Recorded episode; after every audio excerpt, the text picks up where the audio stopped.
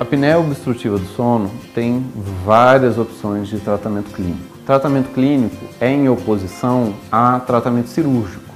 Tudo que envolva cirurgia é tratamento cirúrgico. Tudo que não envolva cirurgia é tratamento clínico. Isso depende do grau de apneia. Por exemplo, em apneias leves, é possível a pessoa fazer um tratamento de congestão nasal, é possível ela diminuir o edema da, dos cornetos nasais, é possível ela retirar o álcool, retirar estruturas que, medicamentos e outras coisas que reduzam tônus, a força dos músculos.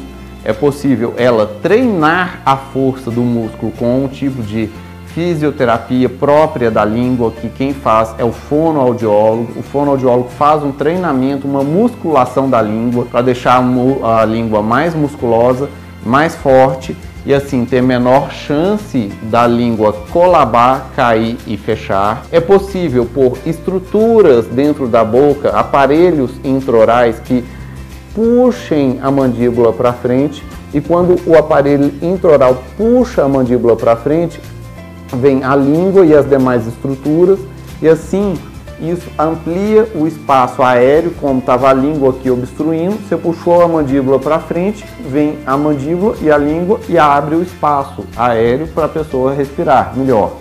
E são aparelhos intraorais. É possível a pessoa fazer combinação de fisioterapia, treino de força da língua e aparelho intraoral.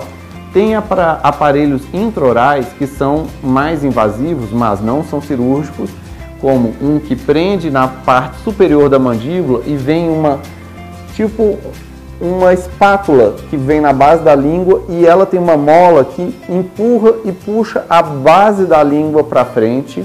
Depois que você tem um período de adaptação com esse aparelho, ele consegue puxar a língua para frente e isso abre a via aérea e melhora muito o tratamento da apneia do sono. E tem o mais clássico de todos os tratamentos da apneia do sono, que é o CPAP. O CPAP é um aparelho que faz uma estimulação, é, faz um, um, fluxo positivo de, de ar na via aérea.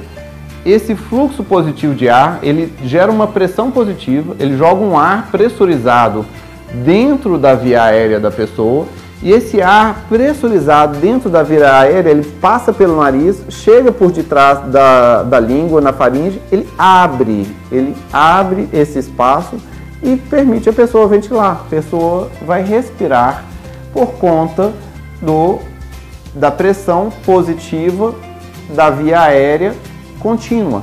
Isso é o CPAP, Continuous Pressure Airway Positive. Ela faz uma pressão positiva de, de ar na via aérea que vai abrir as vias aéreas e vai permitir a pessoa respirar durante a noite. Se você gostou dos nossos vídeos, se inscreva no nosso canal, dê aquele like, deixe os comentários, clique no sininho para receber as notificações e compartilhe, pois conhecimento, quanto mais difundido, melhor para todos.